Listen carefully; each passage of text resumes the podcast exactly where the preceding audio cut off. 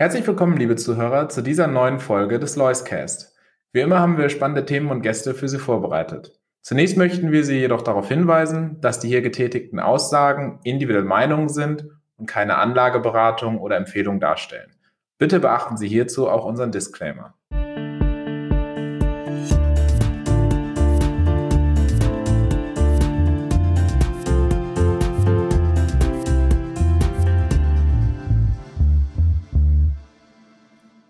Ja, schönen guten Tag, meine Damen und Herren, und herzlich willkommen zu dieser letzten Folge im neuen Jahr des Loiscast. Heute für 2021 zumindest das letzte Mal bei mir zu Gast, Herr Dr. Christoph Bruns. Schöne Grüße nach Chicago. Ja, vielen Dank, Herr Riemann. Äh, ich sehe etwas Schnee, wenn ich aus meinem Bürozimmer schaue. Das heißt, es ist Winter und der letzte Tag des Jahres kommt. Wir blicken auch an diesem letzten Tag äh, einmal zurück, was dieses Jahr denn alles so zu bieten hatte. Denn es war, wie wahrscheinlich fast jedes Jahr am Kapitalmarkt, ein Jahr, das geprägt war von natürlich vielen Ereignissen. Am Ende ging es für die Börsen gut aus. Aber gerade mit den Nachwirkungen von Corona muss man, glaube ich, sagen, haben wir hier ja 2021 nochmal einen, ja, wahrscheinlich besonders bemerkenswerten Jahrgang erleben dürfen. Wie schätzen Sie das ein? Ja, dem kann ich zunächst mal beipflichten. Wenn Sie ganz langfristig blicken, dann wäre meine Erwartung an Aktienmärkte immer, dass diese Märkte pro Jahr im Schnitt zwischen 5 und 10 Prozent netto für den Anleger erwirtschaften. So, nun wissen wir ja, dass jedes Jahr wieder anders ist. Es gibt sehr gute Jahre, es gibt sehr schwache Jahre. Ganz offenbar blicken wir jetzt auf einen sehr guten Jahrgang zurück, der wesentlich mehr gebracht hat als diese 5 bis 10 Prozent, ja, von denen man ja schon sagen kann, dann soll man dankbar sein, denn darin steckt ja schon die Überlegenheit der Aktienanlage grundsätzlich, das heißt eben der Aktienfondsanlage für den Anleger und dann in Verknüpfung mit der Zeit. Daraus gibt sich dann gut, der gute Vermögenszuwachs im Laufe der Zeitschiene. Aber es ist wahr, dieser letzte Jahrgang war eigentlich besonders gut und das hat schon etwas überrascht, denn das Jahr hat sich als problematischer erwiesen, als wir gedacht hatten. Wir waren ja davon ausgegangen, dass die Corona-Pandemie ein Ende finden würde durch die Impfstoffe, die schon im Vorjahr entwickelt wurden, im Herbst 2020. Aber dann haben wir neue Varianten bekommen und wir bekommen das Thema gar nicht richtig vom Tisch. Wir haben wieder neue Beschränkungen bekommen. Insofern ist es schon etwas überraschend, dass die Märkte sich im Prinzip dieser Thematik entledigt haben und gesagt haben, es nützt aber alles nichts, den Unternehmen geht's gut, es gibt viel Nachfrage in der Wirtschaft, es gibt Engpässe auf der Angebotsseite und wir sehen ja, wie die Zahlen sind. Also ein sehr guter Jahrgang, auch gerade für die Lois-Fondsanleger. Ja, und Sie haben einige der Themen, die dieses Jahr bestimmen sollten, schon angesprochen. Äh, vielleicht fangen wir tatsächlich äh, auch in 2021 nochmal mit der Corona-Pandemie an. Da haben wir ja wirklich bis zur Mitte des Jahres eigentlich noch mehr oder weniger im Lockdown gesessen. Die Märkte waren aber eigentlich vom Beginn an 2021 sehr positiv gestimmt. Äh, was sind denn die Treiber gewesen, die jetzt so grundsätzlich auch schon so früh im Jahr, als Corona eigentlich, wie Sie jetzt ja auch äh, gerade gesagt hatten, eigentlich, ja, man hat gedacht, man kann es besiegen, dann musste man merken, es gibt doch den, in Deutschland war es der, der Wellenbrecher, noch der letzte Lockdown, der da mal kommen sollte. Aber so ganz sind wir nicht rausgekommen und wir blicken jetzt gerade, zumindest äh, hier in Deutschland, auf eine, ja, wieder anziehendes Beschränkungsregime. Also es gibt wieder neue Beschränkungen. Also wir sind auch im Jahr zwei der Pandemie noch nicht rausgekommen, aber die Märkte von Anfang an positiv. Was sind die Treiber gewesen? Ja, und der Verlauf des Marktes war tatsächlich so, dass insbesondere im Frühjahr die Monate Februar, März, April besonders starke Börsenmonate waren. Und dann ist es etwas langsamer zur Sache gegangen, als klar wurde, dass die Delta-Variante kam. Und die letzten Monate waren ja auch äh, einigermaßen volatil. Wir hatten im November einen scharfen Rückgang, Ende November. Auch der Dezember war ein bisschen wackelig. Also gerade die ersten Monate des, Börses war, des Börsenjahres waren sehr gut. Jetzt, wo Corona wieder gegenwärtig ist, ist man etwas vorsichtiger geworden. Das sehen wir eben auch im Jahresverlauf. Aber was hat die Sache getrieben? Nun, einmal mehr kann man ja sagen, auf der Zinsseite ist nichts zu holen gewesen. Ich will Ihnen das verdeutlichen, Herr Riemann, der Rex P, der ja die äh, Performance, die Wertentwicklung der, eines deutschen Anleihekorbes misst, ja, der hat minus 1,5 Prozent eingefahren. Ein grottenschlechtes Ergebnis mit Anleihen. Da sind ja die Coupons drin und sind ja mittlerweile auch keine Coupons mehr auf den Staatsanleihen. Wenn Sie dann noch hinzubedenken, dass wir ja eine erhebliche Inflation haben, die ist übrigens überraschend eingetreten. Das hatte man so nicht auf dem Spielplan. Ja, 1,5 Prozent verloren mit Anleihen, dazu nochmal 6 Prozent Geldentwertung. Dann sieht man, dass Zinsanleger jetzt die großen Verlierer geworden sind über die Jahre. Es war ja absehbar und Sie wissen, wir haben darüber viel gesprochen und geschrieben. Jetzt ist es eingetreten und es wird in den nächsten Jahren eher noch schlechter werden. Das sind wirklich miserable Aussichten.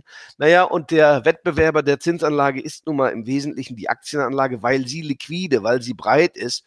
Und es zeigt sich, viel Geld ist in die Aktienanlage geflossen. Es gibt Zuflüsse, es gibt Verwahrentgelte. Die Menschen wollen diese Entgelte nicht zahlen, suchen nach Alternativen, finden oft Aktienfonds, sind gut damit gefahren, haben jetzt erstmalig sehr positive Aktienerfahrungen gemacht in den letzten Monaten. Insofern ist da eher mehr zu erwarten. Und äh, auch wenn wir auf die Unternehmensseite schauen, ist ja auch hier trotz Lockdowns und Lieferkettenproblematiken, auf die wir gleich bestimmt auch noch zu sprechen kommen, und eben auch Inflationsdruck auf Einkaufsseite, sind die Unternehmen ja von der Gewinnentwicklung her enorm gut durch 2021 gekommen. Wie kann es sein, dass sich die Wirtschaft obwohl man privat noch mit so vielen ja, äh, Corona-Einschränkungen zu kämpfen hat, aber die Unternehmen sich so dynamisch entwickeln können.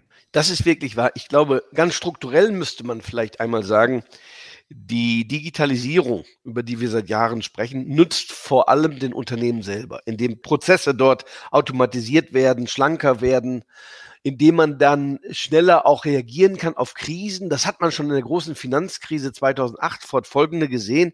Die Unternehmen können sich heute wesentlich schneller anpassen in ihren Prozessen, in ihren Strukturen an Nachfrageschwankungen.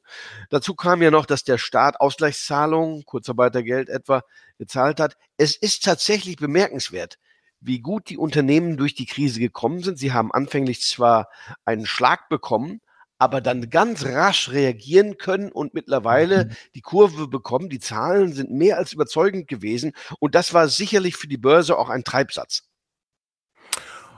Und wenn wir jetzt so ein wenig dann vielleicht auch auf das Thema Inflation schauen, das kam ja so ein wenig ab Mitte des Jahres mit voller Wucht in die Märkte, äh, nachdem zunächst erstmal nicht viel passiert ist und man hatte auch im letzten Jahr, wenn wir uns erinnern, 2020, da haben sich die ähm, Politiker und Notenbanken ja quasi mit Liquidität äh, gegenseitig überboten. Jetzt mag der geneigte, einfache Mensch sagen, das war doch abzusehen, dass wenn man so viel Liquidität in den Märkte gibt, dass dann irgendwann auch Inflation dabei rauskommt. Wie bewerten Sie das ganze Thema und ist da jetzt ein Ende in Sicht oder geht das munter so weiter? Weil die Zahlen sind ja Wahnsinn. Man liest höchste Inflation seit 20 Jahren in den USA, seit 30 Jahren in Deutschland, höchste monatliche Veränderungsrate. Also wir haben einige Rekorde gebrochen auf Seiten, die man eigentlich ja nicht brechen will. Und Inflation ist ja immer auch ein, ja, ein sehr schwieriges Thema, das auch schnell mal eine Wirtschaft in den Bann ziehen kann. Wir brauchen nur nach in die Türkei zu schauen, wo das äh, in diesem Jahr mit Sicherheit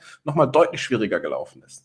Ja, und die Großen in der Ökonomie, das sind John Maynard Keynes, Milton Friedman und, und dergleichen, sagen, dass die Inflation sowas ist wie eine, ein legalisierter Vermögensraub. Denn die Schuldner gewinnen und jeder Sparer verliert. Jeder, der einkaufen geht, kann das merken, ob nun das Brötchen oder das Glas Bier. Die Waren werden teurer, man hat weniger von seinem Geld. Äh, das ist wie eine, äh, eine Konfiskation. Äh, der Staat ist eher der Gewinner, weil er ja auch Mehrwertsteuer erhebt. Das heißt, je höher die Preise, desto höher dann auch die Steuereinnahmen. Eine bizarre Situation ist da entstanden. Also zunächst mal, wir haben ja im Prinzip gedacht, wir in Europa, gerade auch in Deutschland, dass die Inflation strukturell tot ist, weil sie in den letzten 20 Jahren keine Rolle gespielt hat. Und die Notenbanken haben sich ja entsprechend auch verhalten und damit auch begründet mit diesem strukturellen Tod, dass man nun keine Zinsen eigentlich mehr brauche, zumal bei der EZB. Und jetzt vielleicht überraschend, äh, aus mancherlei Gründen, die, die, der Anlass war wohl kein monetaristischer. Sie haben ja ganz recht, Herr Riemann, die Monetaristen sagen, wer Geld druckt, der wird am Ende höhere Preise bekommen. Und es ist offenbar sehr, sehr, sehr viel Geld gedruckt worden. Aber hier kommen als Auslöser doch etwas andere Dinge in Frage. Äh, denken Sie vielleicht als Symbol mal an das äh, Schiff, das stecken geblieben war im Suezkanal. Die Lieferkettenproblematik, der Mangel an Chips, es konnten gewisse Güter nicht gebaut werden, Autos insbesondere auch. Und es hat sich dann fortgesetzt äh, in anderen Bereichen. Es gab leere Regale mitunter. So, und dann führt eins zum anderen. Es kommen hier viele Dinge zusammen. Und jetzt muss man befürchten, selbst wenn die Struktur sich wieder normalisiert, also Lieferketten laufen wieder, Chips gibt wieder genug, dann gibt es aber jetzt Zweitrundeneffekte. Denn der Arbeitnehmer, die Gewerkschaften werden ja sagen, oh Moment, wir haben hier sechs Prozent unserer Kaufkraft verloren. Das heißt, unsere Einkaufsmacht ja, wir wollen jetzt einen Ausgleich mit äh, höheren Löhnen und dergleichen. Und dann setzt sich das wie in einer Spirale fort und die Gefahr besteht. Wir haben nämlich in großer Breite jetzt Preiserhöhungen, nicht wahr? Das ist bei äh, Shampoo so und das ist bei Nahrungsmitteln so und das ist bei Holz so und die Rohstoffe und dann das große Thema Energie, wo ja insbesondere auch wir sehr starke Auftriebe gesehen haben und auch hier der Staat mit seinen Emissions Zertifikaten, die ja übrigens um 140 Prozent gestiegen sind, die müssen eben von den Unternehmen auch bezahlt werden und die Unternehmen gehen freilich hin und überwälzen das dann in die Preise. Also hier sind viele Dinge zusammengekommen und es sieht überhaupt nicht danach aus, als wenn sich das nun alsbald in Luft und Wohlgefallen auflösen würde. Insofern haben wir hier einen Dauerbegleiter jetzt bekommen, der unangenehm ist, denn er muss ja Folgen haben. Er kann nicht ewig ignoriert äh, werden. Ich kann mir nicht denken, dass Bevölkerung und Politik es akzeptieren, dass sie jedes Jahr fünf bis sechs Prozent ihres Vermögens verlieren. Denn das sind ja ganz wesentliche äh, Volumina. Insofern muss da eingegriffen werden und der Druck steigt. In Amerika hat die Notenbank ja eine Wende vollzogen, mindestens verbal, indem sie angekündigt hat, für das jetzt kommende Jahr dreimal die Zinsen zu erhöhen, wenngleich äh, in homöopathischer Art und Weise jeweils 25 Basispunkte. Immerhin, dann stünden wir in den USA bei 0,75 Prozent. Bei einer Inflation von sieben ist das nun wahrlich auch keine riesige Wende, aber die Symbolik spielt eine Rolle. Man muss jetzt in Hab-8-Stellung sein. Kann Europa das völlig ignorieren? Frau Lagarde, die Präsidentin der EZB, hat ja angekündigt, dass die Bedingungen für Zins Erhöhung nicht gegeben sein im Jahr 2022. Ich würde meinen, äh, die Anleger sind gut beraten, eher auf der vorsichtigen Seite zu stehen und mit einer Zinswende auch in Europa im kommenden Jahr zu rechnen. Jetzt ist es ja so, dass äh, Zinsen eigentlich immer so ein wenig der äh, Argfeind der Aktien sind. Äh, zum einen gibt es dann Alternativen, zum anderen berechnen sich eben auch Aktienkurse über die Abzinsung so, dass bei höheren Zinsen einfach die Gewinne, die in der Zukunft erwirtschaftet werden, heute weniger wert sind. Wie blicken Sie denn jetzt auf das neue Jahr, wo man doch, wie Sie so schön gesagt haben, jetzt fröstet es etwas. Corona rückt wieder mehr in den Vordergrund, gleichzeitig eben diese Zinswende, zumindest in den USA, USA mit 70 Prozent der größte Kapitalmarkt der Welt. Wie blicken Sie aktuell in das neue Jahr? Ich glaube, dass wir in Zeiten gekommen sind, die ähnlich vielleicht in 30er, 40er, 20er Jahren sind. Damals war es immer so, dass die Aktien höhere Dividendenrenditen hatten als etwa die Anleihen vom Staat. Und genau dort stehen wir auch. Ich habe die, ich habe in Vorbereitung unseres Gesprächs mir die Zahlen mal rausgesucht. Wenn man auf den DAX allein blickt, dann hat ja der DAX eine Dividendenrendite von 2,1 Prozent. Jetzt, wo wir sprechen. Und die Staatsanleihen, wenn Sie beides mal als langfristige Anleihen oder Anlagen sehen, eine langfristige deutsche Bundesanleihe mit zehn Jahren und eine Anlage etwa in deutschen Aktien, nehmen wir mal hier den DAX repräsentativ, ja, dann weist der DAX eine Dividenden, eine quasi jährliche Zahlung von 2,1 Prozent auf und die zehnjährigen deutschen Bundesanleihen von minus 0,2. Und daran sehen Sie sofort, dass die Attraktivität der Anleihen ja überhaupt nicht, in keinster Weise gegeben ist, wenn Sie Zuwächse haben wollen. Und das ist ja zunächst mal nominal. Dann ist das nur möglich auf der Aktienseite aber die zwei Prozent gleichen ja die Inflation auch nicht aus. Jetzt kommt aber das Gute hinzu. Auf der Aktienseite hat man im Wesentlichen Kursfantasie. Und die Kursveränderungen sind wichtiger als die Dividenden. Historisch gesehen machen die Dividenden vielleicht 20, 30 Prozent der Gesamtrendite im Aktienbereich aus. Und die Kursfantasie ist gegeben, weil ja die Unternehmen sich anpassen können weil wir wissen, es gibt eine, einen Stau der Nachfrage. Die Unternehmen würden gerne mehr Autos bauen, mehr Waren produzieren. Sie haben nur die äh, Vorprodukte nicht, um das zu tun. Da sieht es gar nicht mal so schlecht aus. Es bleibt so, die großen Risiken liegen auf der Zinsseite.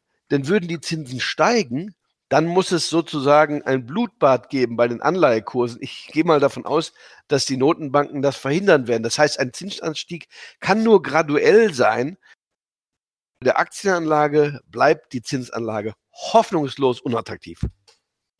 Das sind ja schon mal beruhigende Worte für den Aktienanleger. Allerdings auf der Anleihenseite, wo ja auch ein Großteil der Bevölkerung, zumindest in Deutschland, investiert ist über Versicherung, da wird es ein wenig enger. Ähm, meinen Sie, dass also quasi auch von Institutionen, Pensionskassen, Versorgungswerte das Thema Aktie auch im nächsten Jahr, auch auf diesen jetzt gestiegenen Ständen und mit den ein oder anderen Wolken am, Wolken am Himmel, dass das große Investitionsthema sein müssen? Ja, Herr Riemann, jetzt muss ich ja nach gerade schmunzeln.